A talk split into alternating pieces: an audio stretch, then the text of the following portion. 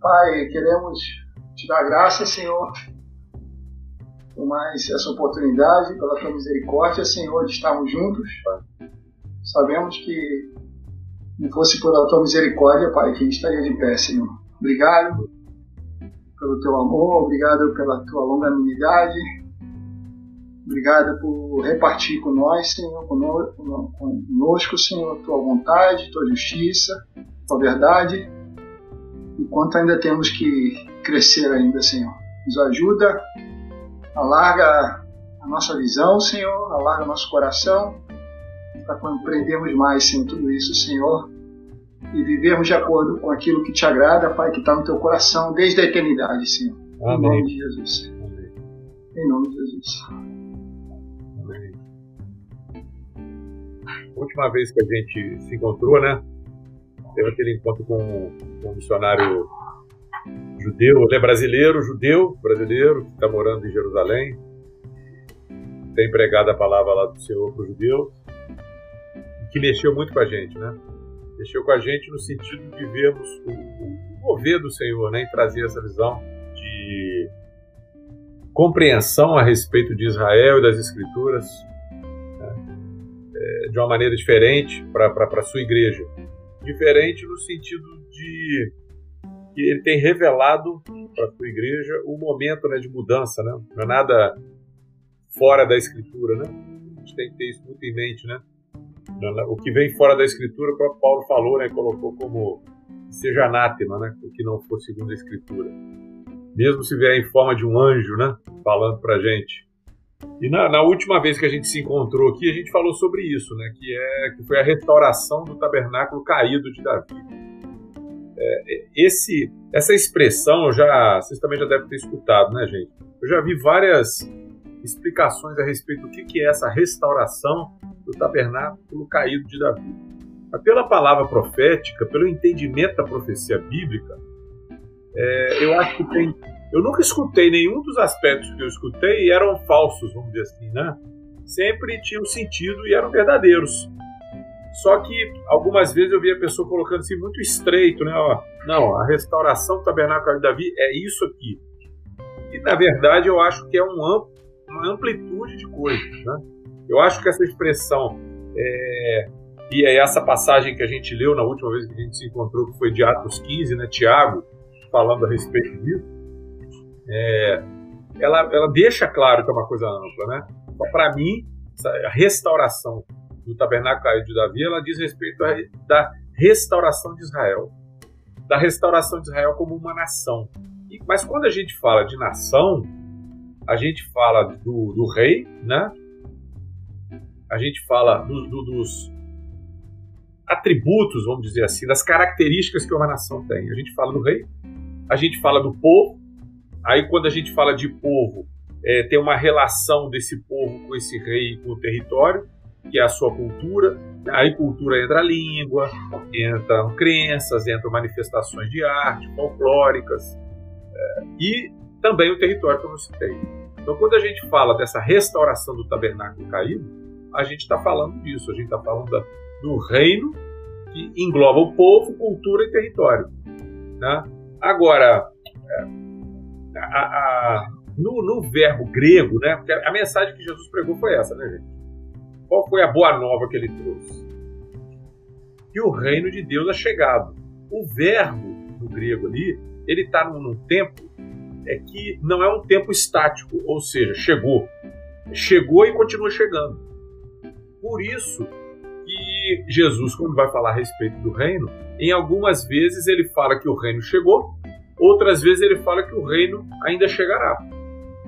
Por quê? É. Porque na verdade não é estático, né? Você quer falar, Carlos? É, quero até aquilo quando Pedro fala em, uh, quando em Atos, em Pentecostes, ali em Atos, né? Pedro cita Joel, né? Mas aquela passagem não é para não é para aquele momento, é para o final, é para mais para frente ainda. Quer dizer, ela vem, faz e vai vir de novo lá. Aqui vai vir aqui, do Joel é para o final dos tempos. Quer dizer, é para quando o Senhor voltar na segunda vinda, né? No dia do Senhor, né? Amém. Amém. Mas Quando... Pedro usa, usa isso nessa aí, figurando aquela situação. Amém. É isso aí. Então, é, quando a gente fala de tabernáculo caído de Davi, agora trazendo para a nossa era, por exemplo, eu tenho que pensar no movimento sionista. Né? O que é o movimento sionista? Acho que é a primeira vez que a gente está falando essa expressão. O movimento sionista foi um movimento é, que foi criado por judeus é, com o fim de, le de levar o povo de volta para a terra dos seus pais, a terra da promessa de Deus para os seus pais. Esse movimento é, foi criado na, no final do século XIX, né, é, por Theodor Herzl, foi um dos, né, mas que veio a partir de, de um movimento que da palavra profética, da palavra de Deus. O reino veio inicialmente na figura do Messias. O Messias veio, então o reino é presente. Por isso que João pregava, né? João pregou arrependimento para quê? Porque o arrependimento ele aplana o terreno. Quando eu entendo que o rei, e esse rei é o próprio Deus vindo na figura do seu filho, né? O filho é o Messias, mas ele, ele vem como representante do Pai para reinar sobre a, toda a criação. Ele traz, ele precisa, quando esse reino vier na sua manifestação de justiça, é preciso que haja arrependimento da parte dos homens, por causa do nosso pecado, né? Por isso João pregou. Arrependam-se, porque é chegado o reino. Então ele prega sobre isso, aí chega o Messias. Então o reino chegou. Né? E interessante que tem uma hora que ele fala com. Eu não lembro, esqueci agora, mas ele fala assim: que o reino não viria com, com, com, a, com a aparência, aparência, aparência. aparência de matéria visível. Sim, mas sim. Dentro do coração dos homens. Ah, isso. Aponta para a palavra profética também. Não quer dizer Amém. que o reino não veio. E não quer dizer que a, o reino físico não virá e que a manifestação do reino é apenas, e vou botar esse apenas entre aspas, a, a vinda do filho e transformando a vida do homem. Amém. E glória a Deus por isso. Mas esse reino, ele vai se materializar. Ele, ele começa a se materializar em nós, que somos a habitação do Espírito de Deus para a habitação do Filho, né? que é a manifestação desse reino. Mas virá o reino físico. Né?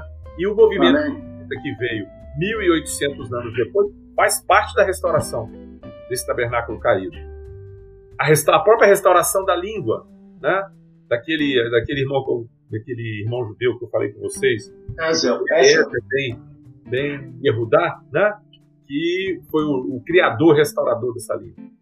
Agora eu queria trazer uma palavra profética aqui que é interessante, uma, uma profecia de Jeremias. Eu vou começar a ler aqui Jeremias 16, do 10 ao 18. Fala assim, ó. Quando anunciares a esse povo todas essas palavras e te disserem: Por que nos ameaça o Senhor com todo esse grande mal? Qual é a nossa iniquidade? Qual é o nosso pecado que cometemos contra o Senhor nosso Deus? Então, aqui Jeremias está falando com uma geração, para outras que viriam, mas ele está falando com uma geração. Então, quando essa geração perguntasse para si, peraí, mas isso tudo que ele está falando que vem, aí por quê? Então lhes responderá, porque os vossos pais me deixaram, diz o Senhor e se foram após outros deuses, e os serviram e os adoraram, mas a mim me deixaram, a minha lei não guardaram. Falando dos pais daquela geração que vivia no momento de Jeremias, que foi o momento que Nabucodonosor invadiu e tomou Jerusalém, tomou Israel, né? Então, os pais daqueles que viviam tinham adorado, e a gente lê a idolatria no tempo dos reis, né? Vós fizeste pior que os vossos pais Pois eis que cada um de vós anda segundo a dureza do coração maligno, para não me dar ouvidos a mim. Então uma geração fez algo e a que veio continuou replicando. Né? Portanto, lançar-vos fora dessa terra. Para uma terra... Replicando pior, né? Replicando pior ainda, né? Pior ainda, exatamente. É pior. Portanto, lançar-vos-ei fora dessa terra, para uma terra que não conheceste, nem vós, nem vossos pais, onde, servir, onde servireis a outros deuses, de dia e de noite, porque não usarei de misericórdia para convosco. Então eles seriam expulsos para uma terra onde lá eles teriam que servir a outros deuses. E que dura mensagem, né? Deus falando que não usaria da misericórdia dele. Portanto, eis que vem dias, diz o Senhor. Agora olha como é que muda o contexto, dentro da mesma profecia. Olha como é que muda o contexto. Eis que vem dias, diz o Senhor, em que nunca mais se dirá: Tão certo como vive o Senhor que fez subir os filhos de Israel do Egito. Gente, até essa profecia ser pronunciada, a gente vai ler diversas vezes na Escritura, que o Deus verdadeiro, o Deus Criador, ele se representa, ele se anuncia como o Deus tirou Israel com mão forte do Egito. Isso é uma prova da existência dele. Ele se apresenta dessa forma, é a identidade dele. Agora, olha o que, que ele fala, e o interessante é o seguinte: isso se repete muito na profecia. Vem uma mensagem, às vezes dura, e de juízo, justiça e juízo, e logo depois uma promessa. Por quê? Porque, na verdade, Deus trata com Israel em meio a gerações. Existem gerações que são condenáveis, como essa que a gente acabou de ver aí, e outras que são abençoadas. Sim. Porque ele nunca abandona Israel por causa da promessa que ele fez. Ele nunca abandonou. Ele sempre manteve um remanescente em tudo. Né? Sempre teve um remanescente fiel no meio do povo. Amém. exatamente esse o ponto. Então, olha aqui, muda totalmente o contexto. Então, ele fala: ó, porque vem dias que nunca mais se dirá, tão certo como vive o Senhor, que fez subir os filhos de Israel do Egito. Mas, tão certo como vive o Senhor, que fez subir os filhos de Israel da terra do norte e de todas as terras, olha aí o plural, para onde os tinha lançado, pois eu os farei voltar para a sua terra que dê a seus pais.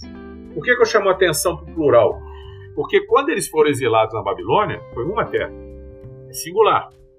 Ezequiel, quando Ezequiel profetiza o retorno de Israel, lembrando que Jeremias profetizou na mesma época que Ezequiel. Jeremias estava dentro de Israel, sitiada, e depois, mesmo depois que ela foi é, invadida e, leva, e derrotada, é. né? Ele continua Je lá.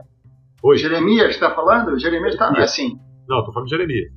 Ao Ele... mesmo tempo. Oi. Mas assim, é que uma Israel tinha ido, né? Efraim já tinha sumido no mapa. Judá que está aqui. Aqui é Judá, né? Jeremias é Judá, não? Judá, mas conhecido como Israel, né? Sim, sim, sim, sim. Ah, mas é que. Você está falando, nessa divisão. Que, é. que já teve dez, dez tribos que já estão já espalhadas, já, né? Isso, desculpa. E essas também fazem parte da promessa. Isso, amém. E Ezequiel já profetizava da Babilônia. Ele estava na Babilônia profetizando e ele profetizava a respeito do retorno. Só que ele, ele, ele profetizava a respeito de um retorno de, de um espalhamento, vamos dizer assim, não para uma nação, mas para várias. Então ele já estava falando da diáspora que viria mil anos depois, quase mil anos depois, 500 anos depois. Então aqui Jeremias fala a respeito do retorno a partir da Terra do Norte. Muitos entendem aqui como a Rússia, porque os judeus que começaram a voltar para a Terra Prometida, a Terra de Israel, vieram da Rússia. Né? Mesmo eh, nessa época do, dos kibbutzim e também do movimento sionista, os primeiros vieram de lá. E eles começaram, inclusive, a ter a revelação de Jesus como Messias. E sofreram perseguição lá também, né? Sim, é uma perseguição terrível lá. Exatamente. Agora, aqui é interessante que ele coloca que ele faria esse povo voltar. E ele está dizendo o seguinte: Eu não vou ser mais conhecido como o Deus que tirou o povo, os filhos de Abraão, lá do Egito, mas que fez retornar para a terra. Agora, quando você olha pela luta que existe dentro da ONU contra Israel e contra a posse da terra, que é muito maior do que a terra que está lá, Sim. a gente entende que é uma rebelião das nações contra o próprio Deus. Né? Porque ah. ele está dizendo agora: eu, de, eu tenho que ser conhecido como Deus que trouxe o povo de volta, de toda a sua diáspora para cá. Hoje isso tem... vai, isso, assim, a ONU vai descabelar, mas que isso vai acontecer, vai, né? Vai, vai, né? Mas é, e é contra isso que as pessoas é, falam contra. Por exemplo, é. no Conselho de Segurança da ONU, eu esqueci agora o número real, mas é muitas, muitas vezes mais o número de vezes que Israel foi repreendido no Conselho da ONU do que qualquer outra nação. Se juntar as outras nações, não chega perto do que Israel foi. Né? Sim, sim, sim. Continuando então a profecia, ele fala assim: ó, Eis que mandarei muitos pescadores, diz o Senhor, os quais pescarão depois enviarei caçadores, os quais os caçarão sobre todos os montes, de todos os outeiros das fendas das rochas. Porque os meus olhos estão sobre todos os meus caminhos. Ninguém se esconde diante de mim, nem se encobre da sua iniquidade dos meus olhos. Primeiramente pagarei em dobro a sua iniquidade e o seu pecado, falando de Israel. Porque profanaram a minha terra. Profanaram a terra com os cadáveres dos seus ídolos detestáveis e encheram a minha herança com as suas abominações. Então, essa profecia fala da, de um retorno fala de um retorno e mandaria pescadores, aí isso me faz me lembrar de Pedro. Lembra de conversando com Pedro? Né? Eu vou te fazer pescador de homens, né? Mas o manda... é A figura é interessante, porque o pescador é, o peixe é atraído, né? Pela isca. E o caçador não. O caçador, o caçador vai até a, a presa e vai, dar, vai levar dano a ela. Eu acho que é algo que já acontece e que vai acontecer pior mais é. próximo dos dias, né? É. E, a, e o motivo por... é porque profanaram a minha terra. Agora, por que, que eu trouxe essa profecia? Porque a gente está falando do tabernáculo caído de Davi. Então, a falta de compreensão desse fato, que fato? De compreender o que, é a restauração do tabernáculo de Davi, o que realmente isso vem significar, é, e, é, e, tá, esse é um fato que está claramente inserido na palavra profética. Por exemplo, aqui, tá, esse texto que eu acabei de citar, está falando da restauração, de parte da restauração desse tabernáculo, que é o reinado, é a vinda do Messias, o reino, o povo restabelecido, a língua restabelecida, a cultura, território. O território não está restabelecido totalmente hoje, né? Não. Então, então o, o desconhecimento disso tudo foi que fez Lutero tropeçar, por exemplo. Né? Tem o livro dele, é um livro que a gente hoje encontra com facilidade na internet, só colocar aí Dos Judeus e Suas Mentiras, que é uma tradução. O livro foi escrito em alemão. Em um determinado momento, a gente até leu juntos essa página, ele fala Sim. a respeito assim, e a prova de que o povo judeu, os judeus não são mais o, o, o povo da promessa, é que eles não estão há 500 anos, não, há mais de mil anos, ele fala, eles não estão na terra prometida. Então, isso para Lutero era uma prova de que o povo estava abandonado. Tem mais coisas na história de Lutero com os judeus aí, mas que a gente vai falar quando for conversar de história, né? Estou trazendo pontualmente isso. Então, o que mostra para mim quando eu li o livro é um desconhecimento de Lutero a respeito da palavra profética. E aí a gente não pode falar que é ignorância. Os olhos dele, minha opinião, né? Os olhos dele não estavam abertos para isso. Também, é. Isso. Os nossos mas os olhos dele estavam fechados para isso, não era o momento dele ver. Só que a partir de, ainda que ele precisasse ter os seus olhos abertos, ele tira uma conclusão e ele é um dos. Não foi o primeiro, primeiro o primeiro não sei nem quem foi, né, mas o, o, o irmão judeu lá até citou Agostinho, e é uma grande verdade. Agostinho também falou isso, também por desconhecimento da palavra profética, de que Israel não era mais o povo da herança, não era mais o povo prometido, na verdade era a igreja. E aí, su, fundamentado em ensinos de Agostinho e outros, Tertuliano, teve vários outros. Na realidade, todos aqueles chamados pais da igreja, eles criam e pregavam dessa forma. Que Israel não era mais o povo da promessa. Que a igreja era. E aí vem a tal da conhecida teologia da substituição. Então, é, isso não pode, não pode dizer para mim, né, porque os pais da igreja entenderam dessa forma, que nós estamos separados deles. Porque nós temos não. sistematicamente que não. Pelo contrário, né, segundo a palavra de Paulo aos Efésios, foi obra da cruz a, a nossa entrada em Israel e aos romanos através de uma enxertia. Nós somos enxertados na Oliveira Santa Amém. é Israel, que está lá em Israel, não é isso? Amém. Amém. Então, o que cabe a nós? Aí entra aquilo que o Marquinho é, trouxe, né? Da, da, da, última vez, peraí, só abrir aqui um pouquinho. Trouxe da, da última vez, da última vez não, na penúltima, se eu não me engano, a oração de Daniel, né, Marquinhos? O que que cabe a nós? Coragem e vergonha, né? Coragem e vergonha. E confessar os pecados, confessar o nosso erro, né? João escreveu lá ah, no Apocalipse, ele escreveu assim: Lembra-te, pois, de onde caíste. Apocalipse 2,5. Arrepende-te e volta à prática das primeiras obras. É que foi. foi criada uma coisa, aquilo que você fala, né? A gente tem todo um, um, um vício de leitura, né? Eu estava hoje aqui pensando assim e me vi assim, rapaz, como você fala, né? Israel, assim, tirando os olhos, a nossa justiça, nossa, humana, né? Mas assim, Israel, Israel creu, porque você vê o sangue na porta, e todo mundo que estava no sangue lá dentro da casa, comendo o cordeiro, foi salvo da morte. Esse pessoal creu nisso, entrou. Estrangeiros entraram nisso, né?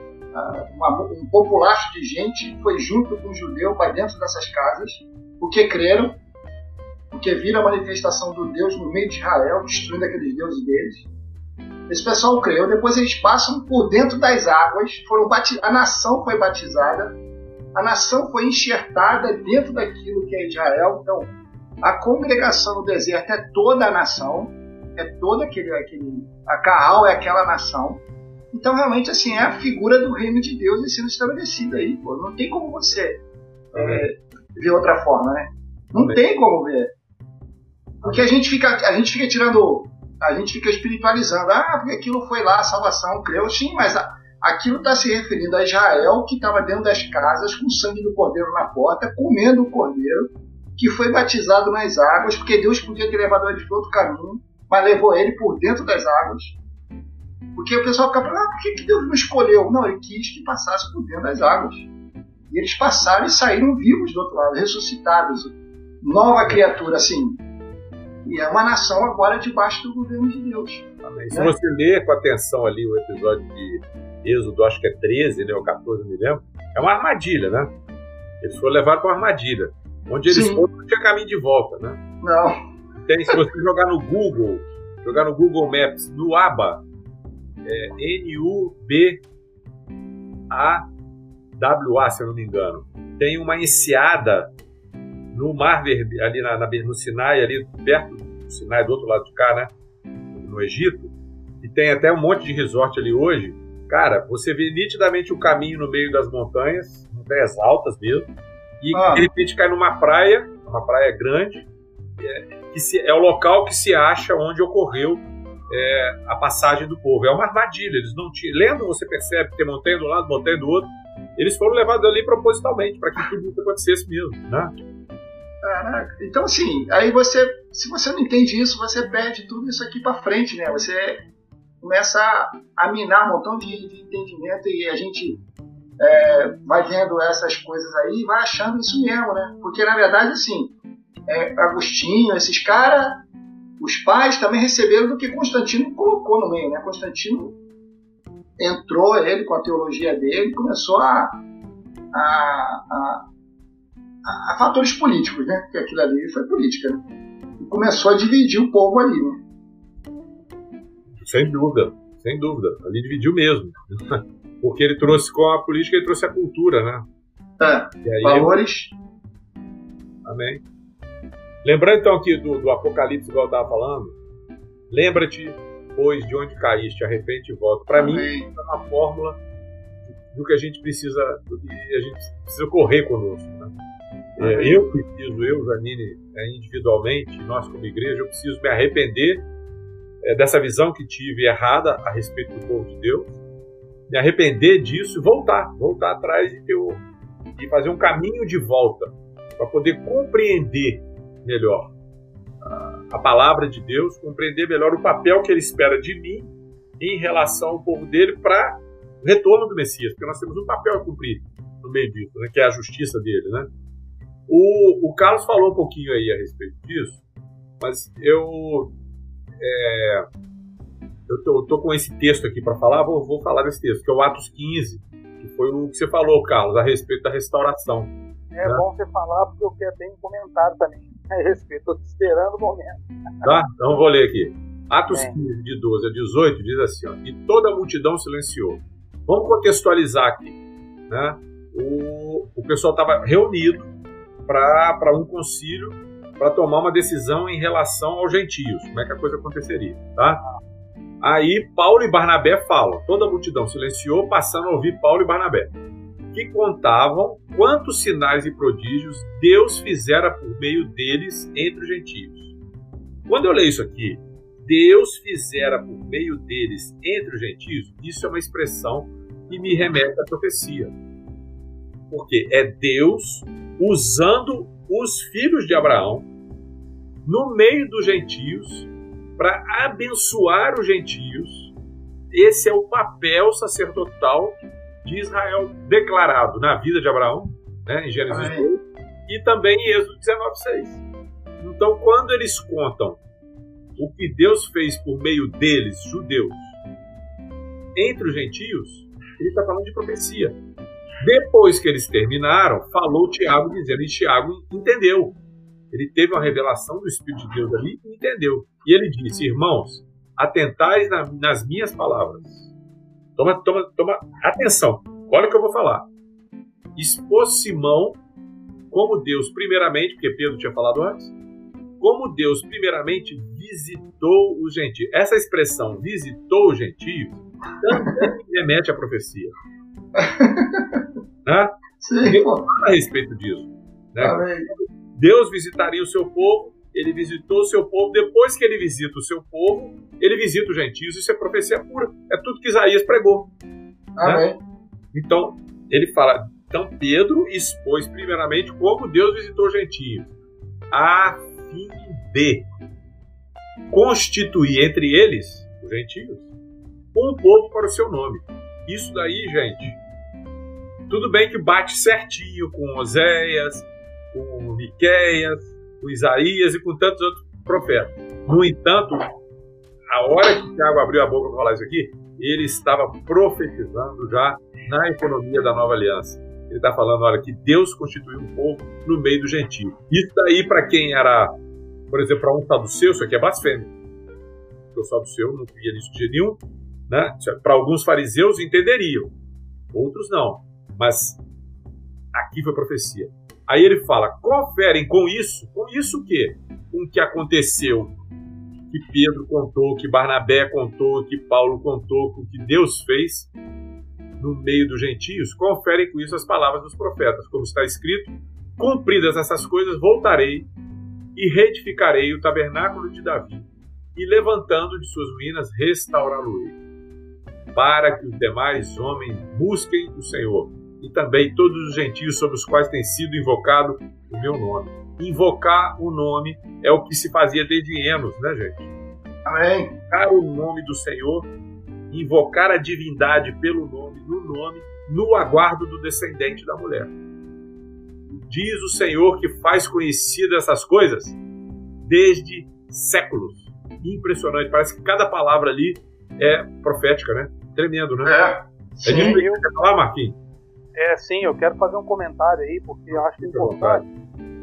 É, quando a gente fala de tabernáculo de Davi, quando você fala de possuir a terra, né? Você fala de Israel e a gente está falando aqui de, de terra, mas glória a Deus, né? A terra tem um aspecto tremendo, né? Mas Jesus não morreu por terra, né? Derramou o sangue dele por Amém. terra. Amém. Derramou o sangue dele por pessoas.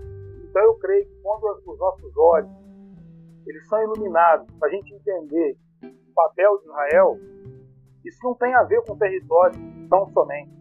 Amém. Vai muito além disso. Não. É, não tem, não, tem, não tem a ver com um pedaço de terra.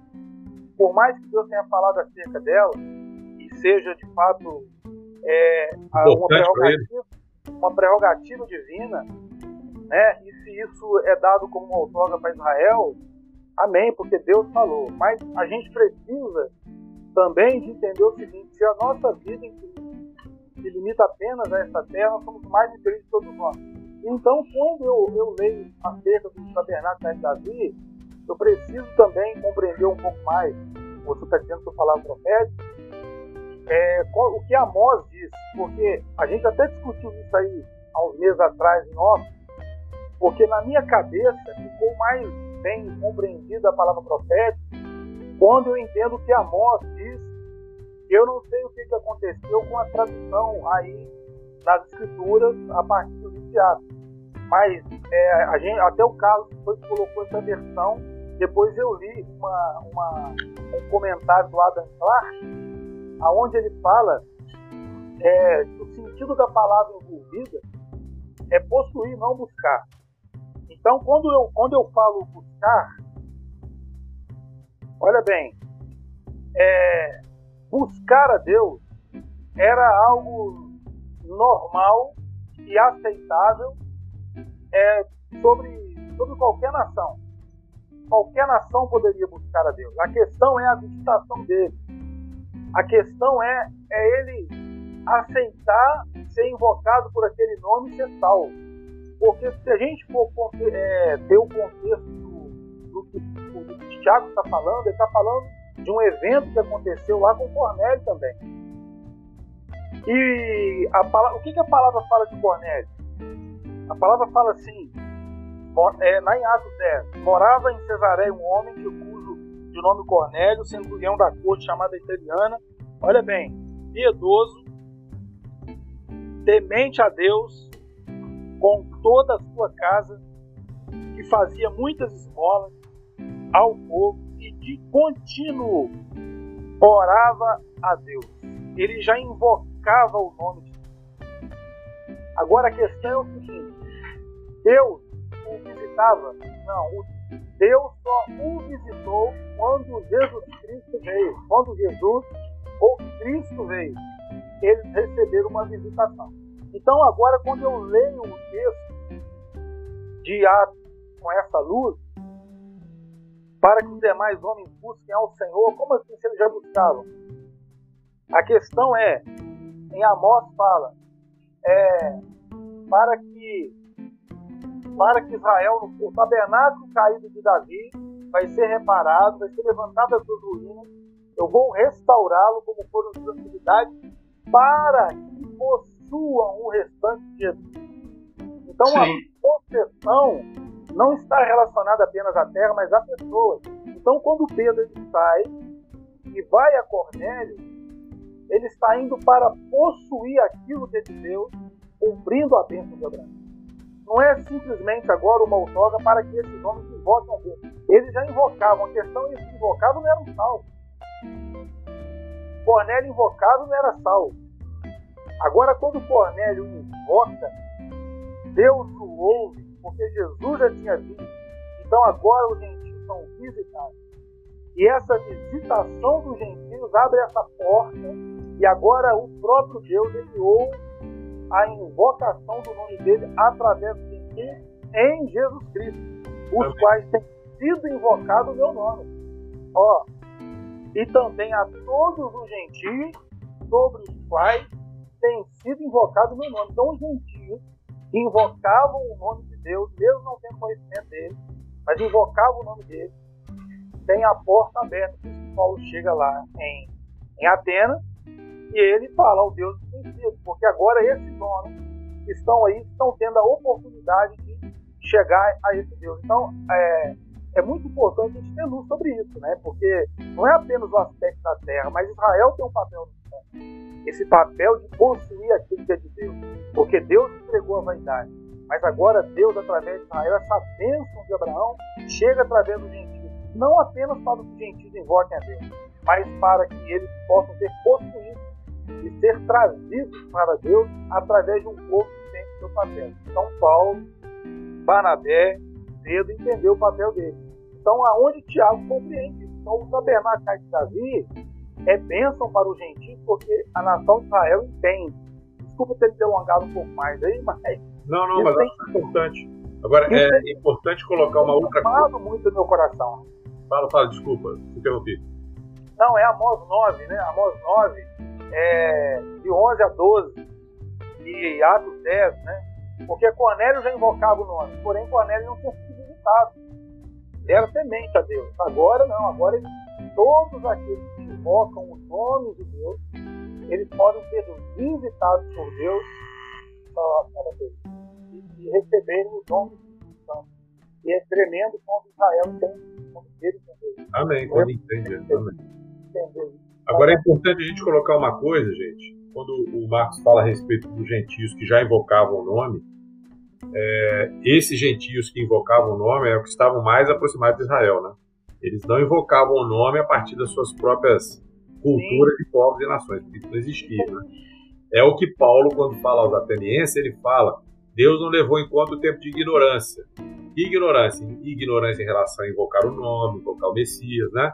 Agora, o, o Cornélio, como o Marco colocou, e muito bem colocado, creio nisso que ele, falou, estava é, próximo de Israel, né? Como a mulher sírio-fenícia também, né? Quando chama Jesus de filho de Davi, isso é uma expressão profética que eles não conheciam. Conheciam quem estivesse próximo. O, o, o, próprio Cornélio, ele era conhecido como um prosélito da porta. Agora, e ser prosélito da porta bate com o que o Marco está colocando. Porque o que, que é prosélito da porta? Eram pessoas gentias que se aproximavam de Israel, criam no Deus de Israel, iam até em reuniões lá e ficavam próximos, mas na porta. Para entrar, ele tinha que se tornar judeu. Aí. Ele não era alcançado. E exatamente o que acontece é esse movimento que o Marco colocou. Invoca, mas como que vai ser salvo? Agora, na economia do, da nova aliança, Paulo fala.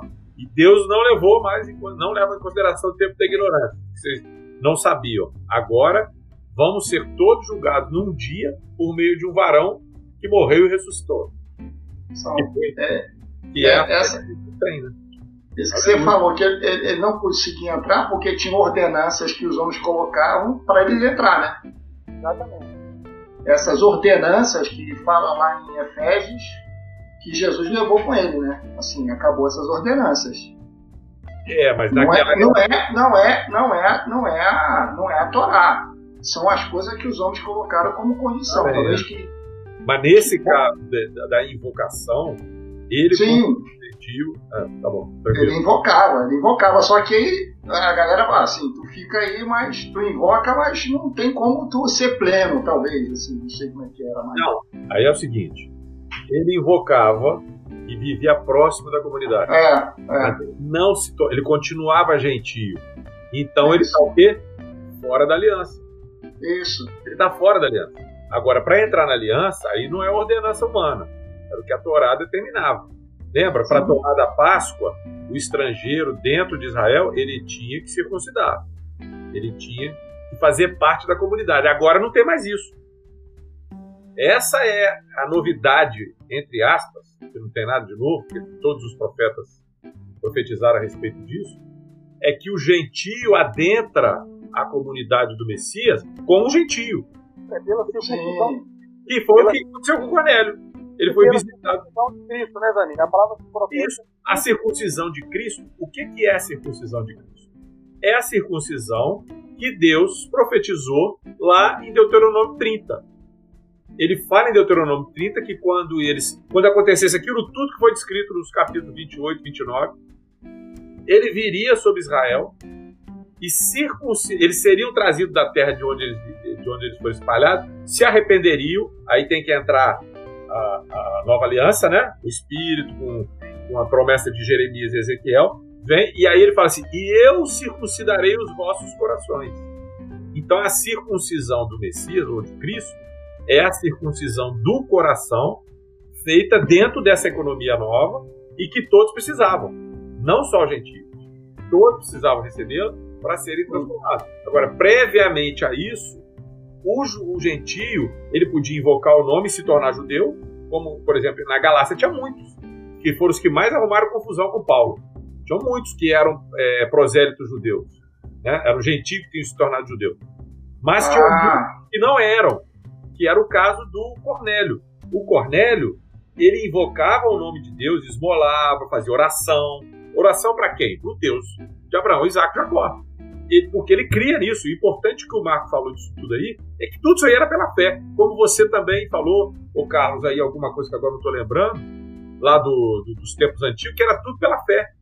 Né? Ah, sim, você falou estava falando da, do, do, sangue da porta. Quem sim. ficou para dentro da, era fé. Foi fé. É. Né? É. Sempre foi fé, é. nunca, nunca foi diferente de fé. Ô, mas é, é, eu, eu, acho que é importante usar isso mais, porque a gente está falando de palavras proféticas, você é, faz uma colocação sobre Israel e Deus, ó, sobre Deus e gentios, tudo respeito à, à circuncisão, mas você falou algo importante, talvez você não tenha nem percebido. Quão importante isso é para nós, né? É, vamos, vamos, vamos pensar aqui. É, o, quando você fala de ordenanças, né, e você traz, traz luz sobre isso, é quando o, o, o gentil, ele, ele, ele, ele, é, ele é, quisesse participar de forma integral daquilo que Israel participava, ele sabe que antes, antes da cruz, certo? Certo. Certo. Então, é, essa palavra, ela cumpre para nós em Cristo. Porque essa circuncisão, ela é uma palavra profética também em Cristo para nós. Porque quando Paulo ele, ele fala em Efésios, por, é, Efésios 2, 10, 11, né? portanto lembrai-vos que outrora gentios na carne, chamados de circuncisão por aqueles que circulam circuncisos, no caso de Deus, na carne por mãos humanas, aí vai falar, naquele tempo estava circunciso. Aí Jesus Cristo, então, agora ele é a nossa circuncisão. Então nós não precisamos, como gentios. Não precisamos o quê? Nós não precisamos, como gentios, circuncidar. Claro que não. Não. Não, né? não é só para claro, né? Porque tem coisas que às vezes a pessoa está ouvindo e ela não consegue compreender, né? Então é só para deixar mais claro. Entendi, entendi, entendi. Você viu que eu até agitei, né? Porra, mas então, tem que clarear então um pouco mais. E ó, você quer ver uma prova da ordenança, ô Carlos? Da ordenança como, do, como dogma? Sim. Na própria passagem de Cornélio. Olha o que Pedro fala. Vocês bem sabem. Sim. Eu posso entrar na casa de gentio. Onde está escrito isso? Não está escrito. Isso era uma é, ordenança. Até coloquei isso lá. Oi? Eu até coloquei isso lá no dia, né? Foi? Foi? Foi, é, e isso daí era uma ordenança. Isso, isso era uma ordenança do, que os homens tinham colocado. E não está escrito em lugar nenhum. Pelo contrário, como é que eles vão ser bênção afastados dele? Ah. Pelo contrário, isso foi uma ordenança que foi removida. Continuando agora aqui então. Então, Atos 3, 19 a 21, aqui nós estamos no discurso de, de Pedro, que foi o, o spoiler que o, que o Carlos acabou trazendo aí. ou, ou, sei lá. Arrependei-vos. Sabia não. Arrependei-vos, pois, e convertei-vos para serem cancelados os vossos pecados. Né? Olha aqui. Pedro fez todo aquele discurso dele tremendo. E interessante, ele não faz apelo nenhum, ele simplesmente prega a verdade. Aí todos que estão ouvindo falam: o que que nós faremos? Né? Ele, não, não, ele não faz um apelo chamando nada contra Pedro. Levanta a mão, vem aqui para frente e recebe a oração. Não faz isso. As pessoas sentem o seu coração confundido porque viram a verdade. E o que Pedro falou, falou que vocês, vocês, vocês crucificaram ele. Porque na verdade fomos todos nós, né? Aí eles falam: o que, que nós faremos? Ele fala: arrependei-vos, pois, e convertei-vos para serem cancelados os vossos pecados, a fim de que da presença do Senhor venham tempos de refrigério e que envie ele o Cristo. Ele está falando de outra forma, né? de outra vinda, né? E que envie ele o Messias, o Cristo, que já vos foi designado, e é Jesus ao qual é necessário que receba até até quando? Aos tempos de restauração de todas as coisas, de que Deus falou por boca dos seus santos profetas desde a antiguidade.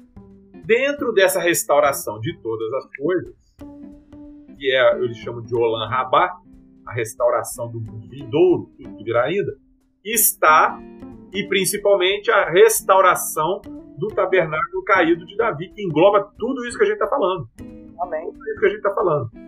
Essa restauração, então, ela visa. O que, que ela visa? A restauração da, da plenitude, a, a, a restauração do tabernáculo de Davi.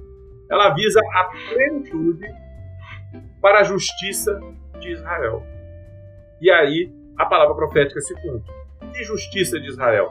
Israel não foi criado, Israel foi criada como a mulher para trazer à vida o gentio, gentio não, o descendente, né? e exercendo um sacerdócio em prol da nação.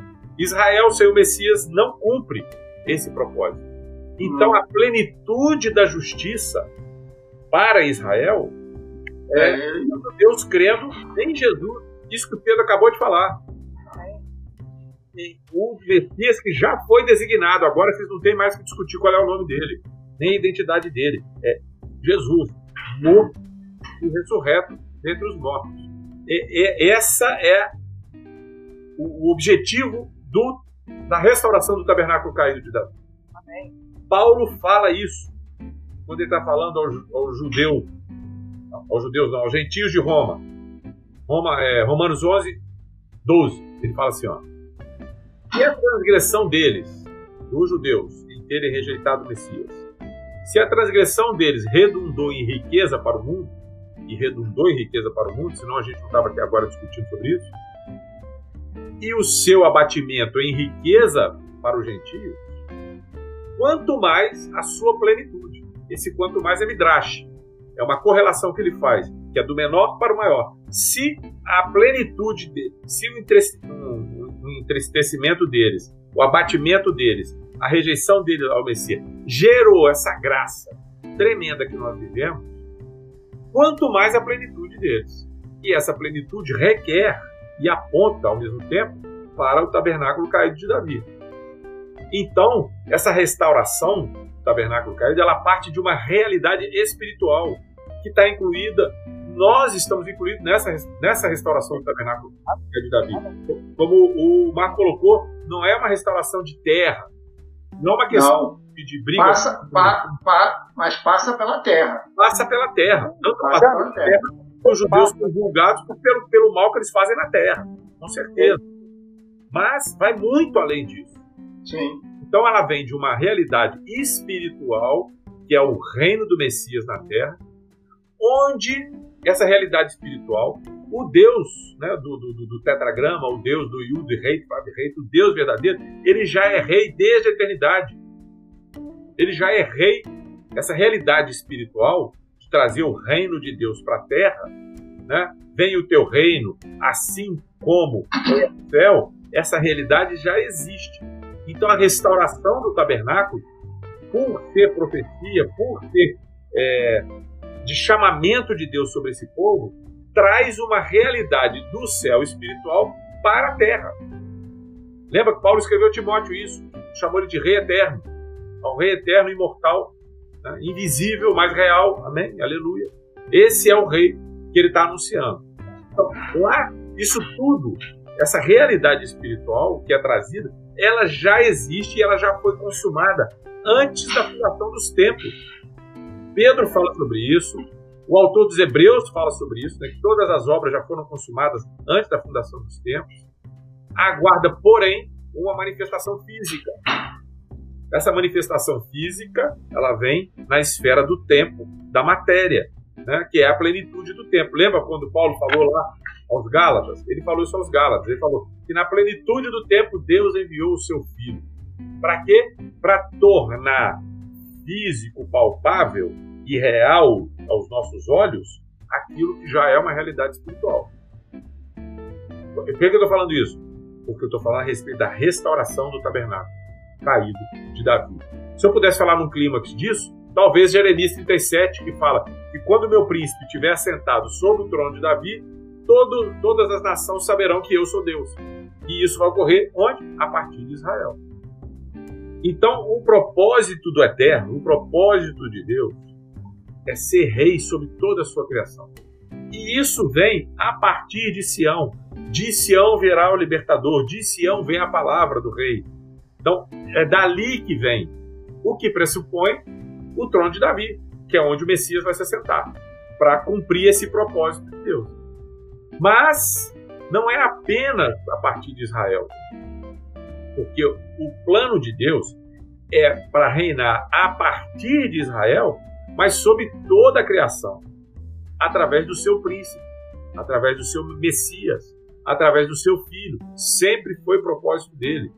Né? Sempre foi. E aí, quando eu vou entendendo essas coisas, é a candeia que vai brilhando. A candeia vai clareando e eu vou entendendo melhor todo esse plano. Olha o quão distante nós estamos hoje, gente, de entender a mensagem das boas novas, a né, mensagem do Evangelho, como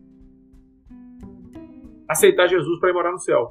Sem qualquer crítica, porque eu tenho que aceitar Jesus, ele tem que ser o Senhor e Salvador da minha vida, vai nos levar a morar junto com ele no céu durante algum tempo, né? Não sei se nós ou se outros, mas vai chegar um momento que vai. toda a verdade. Né? Exatamente. Não. Mas olha o quão distante e tudo isso que nós temos falado né? E o Marquinhos trouxe aqui, um, eu não posso deixar de falar disso, que eu nunca tinha eh, tido esse entendimento. O Marquinhos foi usado para trazer isso, Apocalipse 22, quando fala que vai ter um momento que não vai ter luz e não vai precisar de candeia. Que é o momento em que as profecias se cumprem. Lembra quando Paulo fala? Ele fala lá em 1 Coríntios 13, quando ele está falando do amor, ele fala: é, havendo profecias, desaparecerão. Como é que eu entendo isso? é o tempo, é o dia do Senhor. É Quando, a plenitude. Amém. A plenitude, pronta, a palavra profética que é o testemunho de, de Jesus, ela se cumpre, acabou, não tem mais candeia, porque nós vamos poder enxergar tudo. Como Jeremias, quando profetizou da nova aliança, falou isso. E todos me conhecerão. Quando todos me conhecerem, não precisa ter live desse tipo. Quando, é porém, quando porém vier o, o que é perfeito, né? Amém. Porque em parte será aniquilado. Em parte é a profecia. Para Deus não é, porque Deus conhece todas as coisas. Mas para nós que estamos aí é, buscando, procurando compreender. Em é, parte nós conhecemos. Em parte nós conhecemos, em parte nós profetizamos. Amém. Quando, porém, vier o que é perfeito, então que a em parte será aniquilado. Então o veremos face a face. Aí isso me fez lembrar de Jó. Cara, Jó falou sobre isso. Ele falou assim: na minha pele, na minha carne, eu verei a Deus. Como que ele pode falar isso? Nenhum homem pode ver a Deus e sobreviver. Está escrito na Escritura. Como é que Jó vive e fala: eu, eu sei que o meu redentor vive. Ele está falando do Messias. É. E ele fala que ele o veria na sua própria carne. É o que Sim. Paulo fala aí, é que a gente acabou de ler Paulo agora aos Coríntios. Nós o veremos face a face. Mas nós vamos ver quem? Messias. Nós vamos ver quem? Jesus, o Cristo de Deus, o ungido de Deus. Que, que ele vem se revelando já desde a eternidade, né? Aquela, Amém. Aquele, aquela figura que Abraão, aquelas três pessoas que Abraão, Abraão se, se ajoelha diante de um, chama de Adonai, ele é o Messias ali, pô. Ele Amém. é o, era ele ali. Amém. Ele, ele já era, ele já era quem ele é. Assim, Adão foi feito à sua imagem, então assim, ele já era o que ele é, assim, ele já estava lá com aquele corporalmente limitado, corporalmente pleno, e, e, e, Adão foi feito à sua imagem. E aí esse contato aqui com os homens foi o Messias, citando Abraão. E ele sempre se revelou nisso, né? É, o primeiro João, primeiro João, né? Eu, eu amo isso aqui porque eu, quando me converti, é, tinha um pastor muito querido, que ele gostava muito de cantar muitos, muitos, muitos corinhos, né? Bíblicos. E esse, isso aqui é um versículo que eu memorizei, é, tanto cantar, né? É 1 João 3, quando fala: Veja que grande amor nos tem com o Pai, ao ponto de sermos chamados de Deus e faz nome de Deus. Por, por essa razão, o mundo não conhece, porque não conheceu a Ele mesmo. Amados, agora somos é, somos filhos de Deus, ainda não se manifestou o que haveremos ser. Sabemos que quando ele se manifestar, seremos semelhantes a ele, porque veremos vê-lo como ele é. Amém. Amém. Então, né? Que palavra tremenda, né? É o ápice, né? Que palavra tremenda. Então, queridos, na realidade o que aconteceu lá no, nos dias de Babel, né, da formação, criação de Israel, não foi, a gente já falou isso aqui, mas é importante, não foi mais uma reação de Deus aos não. erros da sua criação. Ao contrário, eu acho que essa criação, nós cremos que essa criação é, de Israel e das nações, nessa hora, Deus caminha em seus propósitos e amplia o nosso acesso né, à revelação da sua realidade espiritual. Ou seja, a gente enxerga um pouco mais. Em Babel, quando ele cria as nações, a gente enxerga um pouco mais. Ele fala nós lemos isso no, no, nas lives anteriores, eu não vou ler agora, mas Isaías 46, é, de 9 a 13, fala sobre isso. Né? Ele fala: O meu conselho permanecerá de pé, farei toda a minha vontade. Então ali não foi um erro que ele estava corrigindo. Na verdade, nós conseguimos, ele, ele fez um ato dele, é, promoveu um ato profético dele lá, e nós enxergamos um pouco mais. A realidade espiritual de Babel é que passa a expressar a vinda do reino de Deus e do seu ungido a partir de uma nação. É isso que Babel mostra. Apontando um pouquinho mais para gente a realidade da identidade daquela mulher de Gênesis, de Gênesis 3,15. A mulher que traria a sua semente, o seu descendente. Essa mulher é Israel. Ainda que também aponte para Miriam ou Maria, né? Você quer falar? É a, mesma, é a mesma coisa a figura que tem a gente pensando assim, uma família, digamos, pai, mãe, três filhos. E aí um dos filhos se converte um dos filhos se converte. E esse garoto, esse rapaz ou essa moça recebe da vida e ele consegue levar os pais e outros irmãos a, a conhecer o Senhor. É a mesma coisa, agora é uma, é uma nação com outras nações. Porque a gente não é povo, a gente não é povo, né? A gente é um bando de gente, não é um povo. Mas uma família com que você tenha muitos, muitos ali não convertidos, um se converte, acaba que ele. Qual é a palavra que a gente fala para esse jovem, né? Que a gente às vezes anima, é, ó, seja, seja o testemunho de Jesus na tua família, para o teu pai, para tua mãe, para teus irmãos. Amém. E essa vida nele de Deus vai gerar e vai levar a todos a conhecer o Senhor. Amém. Né? Tá. Você, agora, você explode isso para uma nação. Amém. É isso que acontece. A nação é chamada para isso, para ser testemunho. Ele edificou um testemunho em Jacó. Né? Esse testemunho Amém. é o Messias.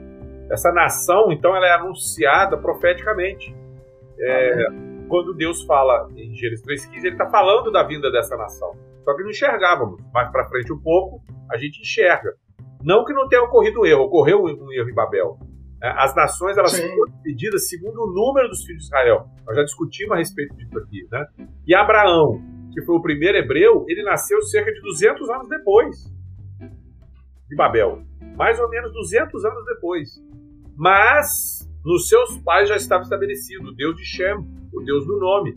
Depois vem Eber, não diretamente, né? Mas algumas nações, algumas Sim, depois e vem também Sem, oh, desculpe, Sem, Eber e Terá, que era o pai de Abraão, desculpe. De Abraão, né? É. Então ele estabeleceu esse testemunho em Jacó. Esse testemunho é o Messias. É a figura do Messias estabelecida. Quando Israel festejava suas festejava celebrava, melhor dizendo, as suas festas na terra, no lugar, eles, quando eles estão no lugar, né? É, o lugar, inclusive, é uma palavra profética também. É Macon, também. Amacon. Quando Amacon. Ele, no lugar. Amacon. E. Amacon, esse aí é Amacon. Isso. Quando eles estão no lugar e celebram as festas, eles estão chamando o Messias. Porque toda a terra dá conta do Messias. Ali é o, é o, centro da terra, ali onde Deus vai. O do universo todo. Do universo. Do universo todo. Caraca. É do universo todo. Então ali ele estabeleceu esse testemunho. Por quê? Porque a, a porção do Senhor é o seu povo, Jacó. E em Jacó estamos todos nós já profetizados, como foi lá.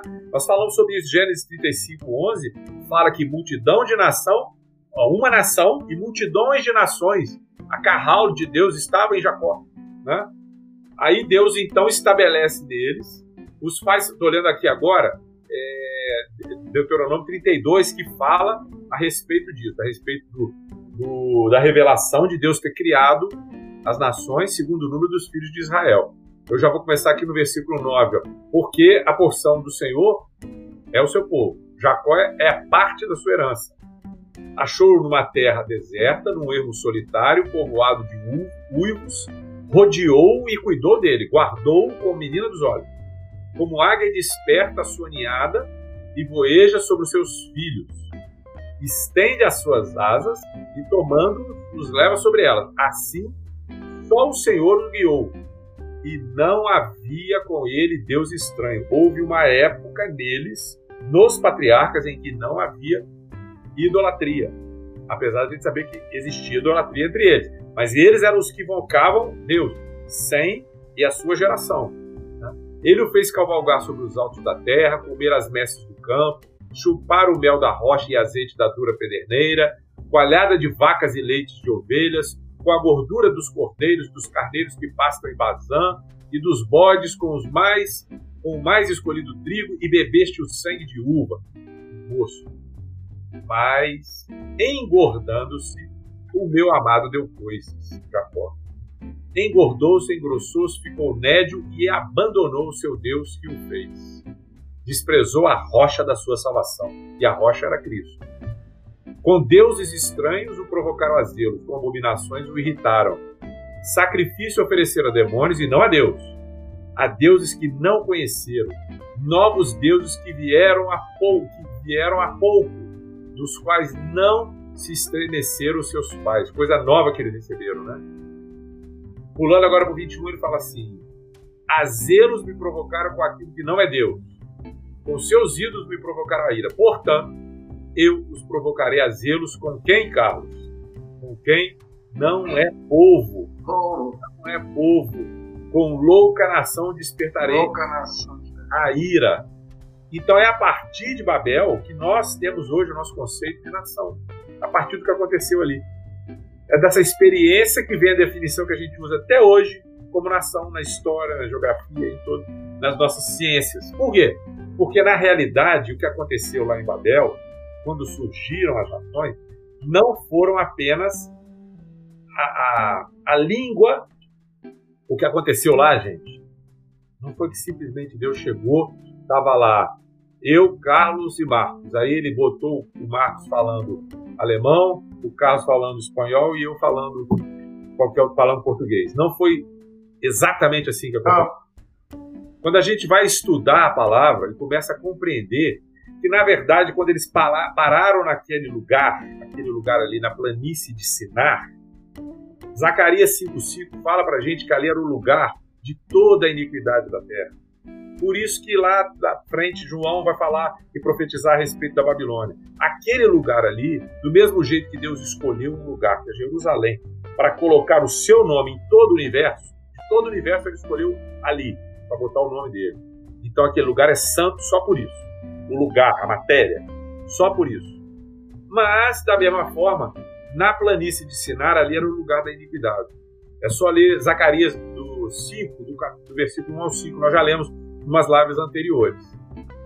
Ali naquele lugar foi quando os homens se tornaram indesculpáveis por reterem a verdade pela injustiça, como Paulo falou aos romanos. Lembra?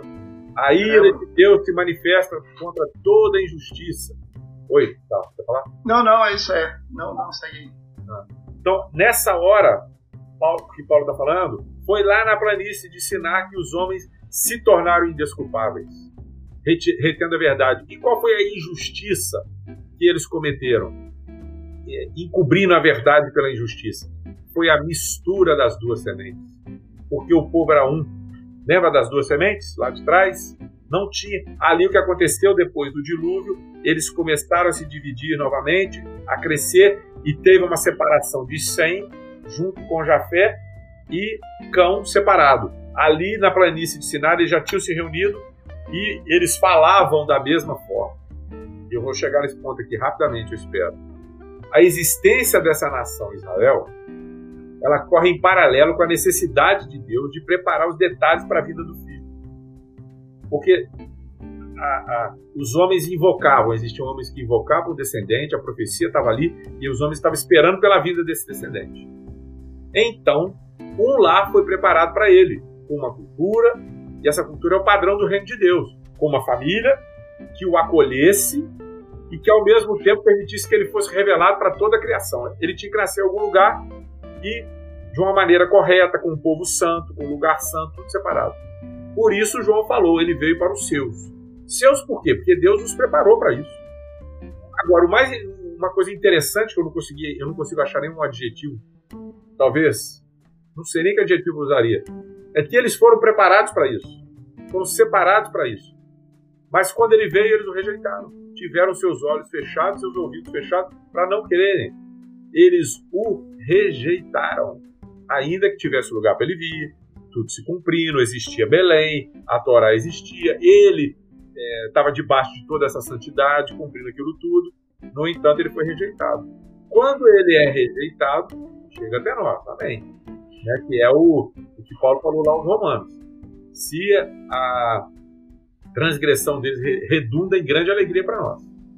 Agora nós precisamos nos lembrar que a gente está falando que da justiça de aqui o tempo todo falando da justiça de Deus para o seu reino, a realidade espiritual do Israel de Deus é isso que nós estamos buscando. E essa re realidade aqui é o fundamental do que a gente está falando.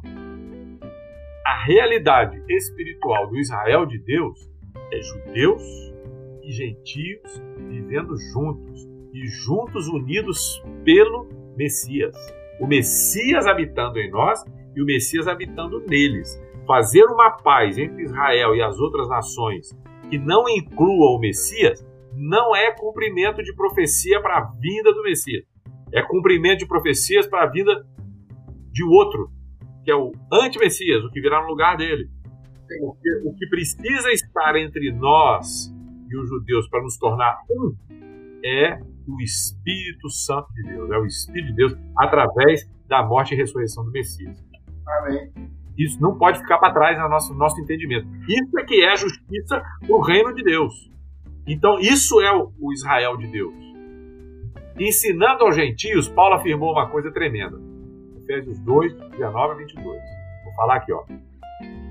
Assim, já não sois estrangeiros e peregrinos, mas, falando com gentios, não sois mais estrangeiros e peregrinos, mas concidadãos dos santos. E sois o quê? Da família de Deus. Olha que tremendo. Deus tinha uma família, da qual nós não pertencíamos, mas agora pertencemos. Edificados sobre os fundamentos dos apóstolos e profetas, ou seja, do que foi dito antes e dos enviados de Jesus, sendo ele mesmo, Cristo, Jesus, a pedra angular dessa edificação, no qual todo edifício bem ajustado cresce para santuário dedicado ao Senhor, no qual também nós juntamente, vós juntamente, vós os gentios, estáis sendo edificados para a habitação de Deus no Espírito. Isso era impossível de acontecer. Então aqui que eu estou lembrando, traz a lembrança para mim aqui, ó, a habitação de Deus no Espírito. Deus fala, quando ele fala sede santo, porque santo é o vosso Deus, ele fala isso para Israel, certo? E por que, que eles tinham que ser santos? Porque Deus habitava no meio deles. Então aqui Paulo está dizendo que Deus habitaria no meio desse povo, desse Israel de Deus, no meio dos gentios, os gentios juntos porque nós estamos sendo edificados como habitação de Deus no Espírito. Amém. Isso traz Êxodo 19, nação santa, a luz para mim. Abraão esperava também por uma cidade que não seria feita por mãos humanas. E essa nação santa também não tinha como ser edificada apenas por obediência a mandamentos. Não podia, porque precisava ver a plenitude da Torá, o fim da Torá, que é a vinda desse Messias com a sua morte e ressurreição para restaurar todos os homens e aqueles que, que creram, né? Evidentemente. Então, o contexto disso tudo que a gente falou é a comunidade do Messias. A gente está falando da comunidade do Messias, a sua realidade, onde todos somos feitura dele. Não é simplesmente ser um homem, gentil, judeu, seja o que for. Em Cristo não tem nem judeu e nem gentio. Em Cristo nós somos uma nova edificação, uma nova feitura, nascidos do Espírito. Essa é a comunidade do Messias. Só que esse conceito, ele parte de Israel. Do Israel de Deus, do seu remanescente que é salvo. Olha como é que começa os Efésios. Ele vos deu vida, Paulo falando, falando com ele, vos deu vida. Começa não, capítulo 2. Ah, sim, desculpa. Começa com... obrigado, obrigado. Como é correto? Capítulo 2.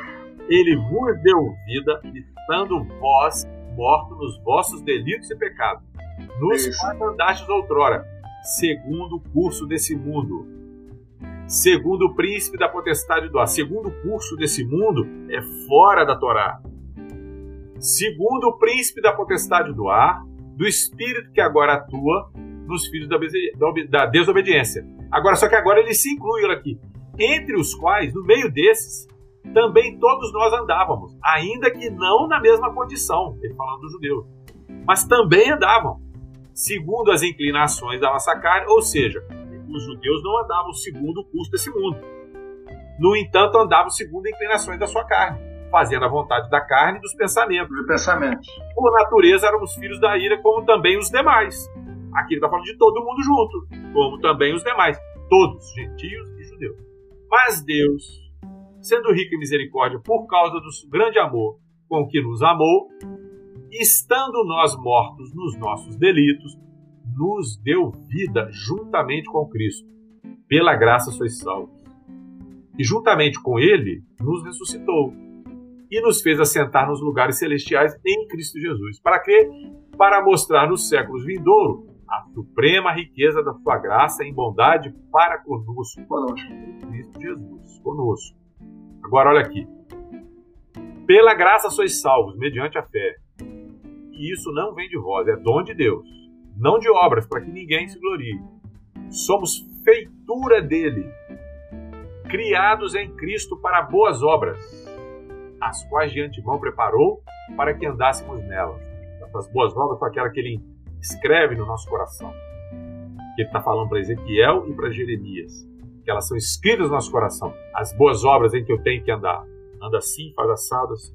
Agora, olha essa interjeição. Portanto, ou seja, depois de ter lido tudo isso, ter escrito tudo isso, ele fala: portanto, gentios, lembrai-vos de que outrora vós, gentios na carne, chamados em circuncisão, por aqueles que se intitulam circuncisos na carne, por mãos humanas, naquele tempo estava sem Cristo, separados da comunidade de Israel e estranhas alianças da promessa, não tendo esperança e sem Deus no mundo. Sem Deus no mundo. Essa é a condição. Mas agora, em Cristo Jesus, vós que antes estáveis longe, fostes aproximados pelo sangue de Cristo.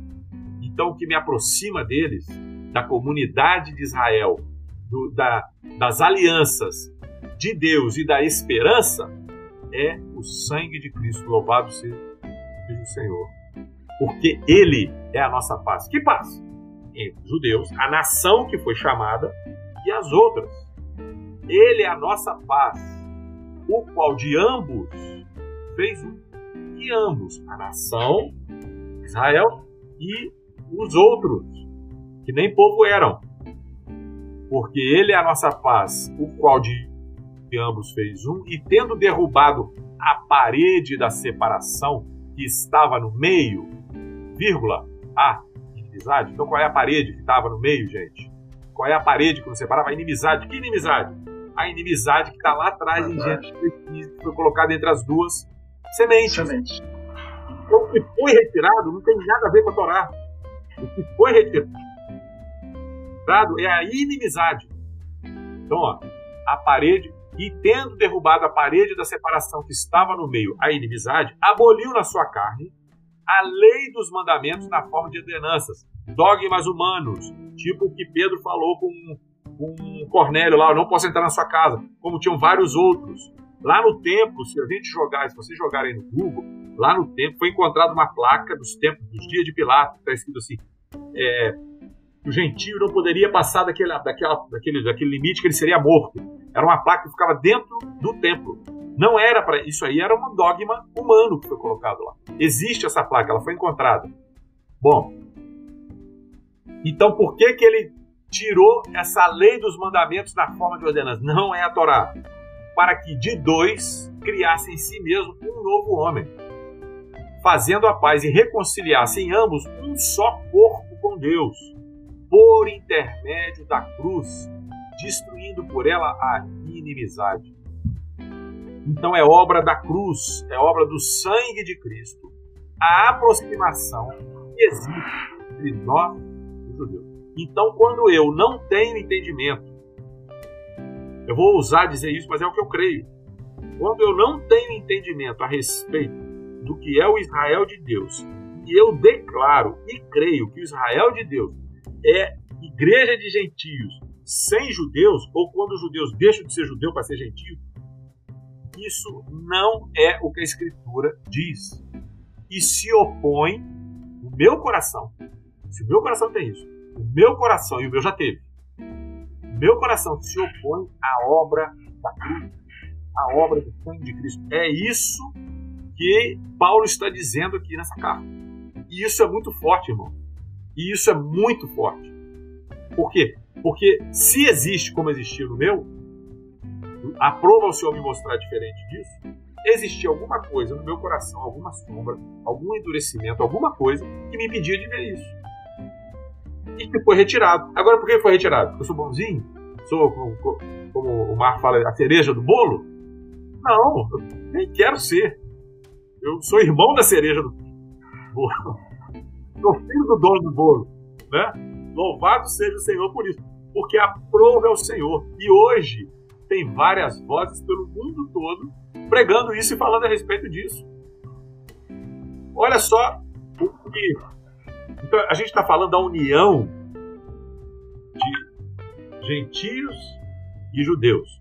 Essa união é algo que desde o Gênesis não existia. Pelo contrário, o Senhor declarou uma inimizade, ele fez uma separação. Olha aqui, ó. Tem os que vão acreditar e vão invocar o meu nome vão esperar o Messias, vão esperar o descendente, e tem os que não vão. Agora, quando vem a cruz, a cruz me faz. Eu que faço parte agora, fui inserido, enxertado dentro dessa comunidade, me leva na direção daqueles que têm uma inimizade contra mim. Foi isso que Jesus pregou no, no Sermão do Monte. Porque quando Jesus fala a respeito do próximo e do, do inimigo, quando o teu inimigo, vamos ver aqui, eu, eu separei umas passagens a respeito disso. Quando ele fala, olha aqui, ó, vou ler Mateus 5, 38 e 48, vou ler só um pedacinho. Ouviste o que foi dito, olho por olho, dente por dente. Eu, porém, vos digo: não resistais ao perverso. Quando ele está falando do perverso, gente, ele não está falando. Ele não está falando do judeu. Ele está falando com o judeu, certo? A, a, a plateia era judeu. Quando ele Sim. fala de perverso, ele não está falando de judeu. Ele está falando de alguém que estava fora da comunidade. Então, ele, quando ele fala assim, eu, porém, vos digo, não resistais ao perverso, mas a qualquer que te ferir a face direita, o que, que você faz? Dá outra. Ao que demandar contigo, tira-lhe a, é, contigo e tirar-te a túnica, dá-lhe também a capa. Se alguém te obrigar a andar uma milha, vai com ele duas. Amai os vossos inimigos e orai pelos que vos perseguem. Mas quem é que persegue o povo? Do nome. O povo que aguarda o descendente. O que é inimigo. Então a perspectiva agora desse povo que retém a palavra em Cristo Jesus, com a vida do descendente, é outra, que é o que o Marquinho falou. Que é o que o Marquinho falou. Agora o que eu tenho que fazer? Eu tenho, eu tenho que me mover na direção deles e pregar o amor para aquele que me persegue. Por quê? Porque essa inimizade ela continua, ela é retirada em Cristo. Quando alguém se converte, tem, não pode mais ter essa divisão. Não pode mais ter essa inimizade minha, gentil, contra Israel. Eu não posso ir na ONU e votar contra Israel. Eu não posso fazer isso. Não sei que esteja fazendo alguma coisa contra a vontade de Deus, né, gente? Mas não é o que eu estou falando. É, é interessante, Zanini, que é, para nós, assim, talvez tão claro, talvez para nós, que vivemos no meio de um povo gentil e talvez não temos tanto Deus perto de nós, para a gente poder viver essa realidade, porque o Evangelho chegou até nós, nós aceitamos esse Evangelho e ele chegou até nós. Talvez é, compartilhado por um gentil, no de Deus que levou para nós. Mas quando eu, eu olho para Cornélio, eu quero voltar em Cornélio, porque esse texto, é, eu imagino Pedro e Cornélio podendo falar juntos disso, né? Porque Pedro, quando ele começa a falar com Cornélio, você já citou isso aí umas duas vezes, né? E eu lembro que a gente já conversou sobre isso. Lá no versículo 28, Pedro ele fala: Vós bem saber. A primeira palavra é, de Pedro para a família de Cornélio, é, eu, eu, tenho sempre assim, animado o Carlos a sempre conversar com elogio. Mas Pedro não começou, não. Uma coisa complicada, cara. Então, assim, né? Então, irmão que fala, então, irmão que fala que o Espírito Santo não esperou nem terminar de falar, já, já, já, já desceu sobre o povo. Mas, assim, é, tem um irmão que fala sobre isso, que Pedro foi calado, parece três vezes, né? Foi calado por Jesus, naquela questão do sáter lá, do imposto, foi calado pelo Espírito Santo, foi calado também por Paulo, quando ele estava naquela dissimulada naquela, naquela, lá em. Mas, olha bem, a palavra fala que eles estavam ali reunidos, né? E ele fala, vós bem sabeis que é proibido um judeu juntar ou mesmo aproximar-se de alguém de outra raça. Então há inimizade. Essa semana nós tivemos o privilégio de um vídeo muito jóia, eu Carlos, um vídeo que mexeu muito a gente.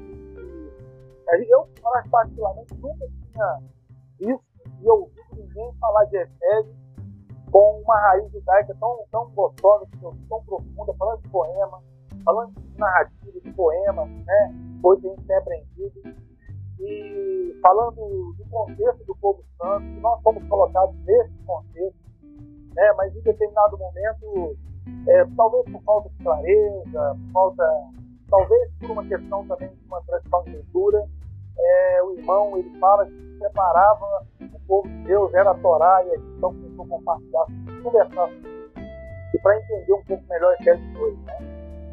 E quando eu leio, porque ele é a nossa paz, eu falo por mim, não pessoas compartilhando, é, usando esse versículo para uma situação onde eu estou numa situação de pecado de Deus.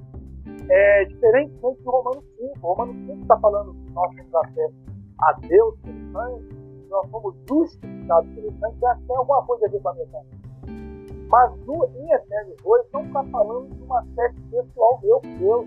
Está falando de uma relação de mim com alguém, com outro povo. Então, é, é quando você lê a, a descrição de Atos 10, você lê em Efésios 2, você vai entender. Então, para mim é mais fácil entender mesmo, podendo falar isso para Cornélio. Cornélio, ele é a nossa paz. E Cornélio falar, ele é a nossa paz. E de ambos, eu e você, ele nos fez um. Ele derrubou a parede de separação. Olha, ele nos visitou, ele nos visitou lá. Olha, foi derramado sobre nós foi derramado sobre vocês, não há mais separação. Agora vocês também fazem parte dessa grande comunidade. Vocês agora também são povo, vocês agora vocês fazem parte dessa nação. E agora sim, sempre a palavra profética, os dois está criando só Então é tudo isso. Eu acho que é importante também trazer essa ideia, porque para a gente talvez entender tem, tem que lançar luz sobre essa Acho que é bom falar sempre. Amém. Amém. Vamos orar então? Vamos orar. Então. Amém. Pode orar. Pai, damos graças, né, mais uma vez, por esse tempo tão precioso de compartilhamento da tua palavra, de é, ouvir a voz do Senhor através da tua palavra. Né, verdadeiramente, bem-aventurado é aquele que lê, bem-aventurado é aquele que ouve. Nós estamos aqui, Pai, recebendo essa bem-aventurança da parte do Senhor, crendo nela. Obrigado momento tão, tão, tão profundo, tão, tão tremendo de comunhão, de, mesa compartilhada. Que o Senhor continue, Pai, falando aos nossos corações e revelando para a tua igreja desse tempo a importância de Israel e a importância de nós vermos esse muro que já foi derrubado pela Obrigado, Senhor. Obrigado pela tua obra. Foi perfeita, né, gloriosa, completa na cruz. Não apenas é, em relação aos nossos pecados, mas também separa, é, quebrou toda a separação que havia entre nós e o povo de Israel. Muito obrigado por fazer participante dessa comunidade. Nós oramos em nome de Jesus. Amém. Amém. Amém. Obrigado a todos. Até a próxima.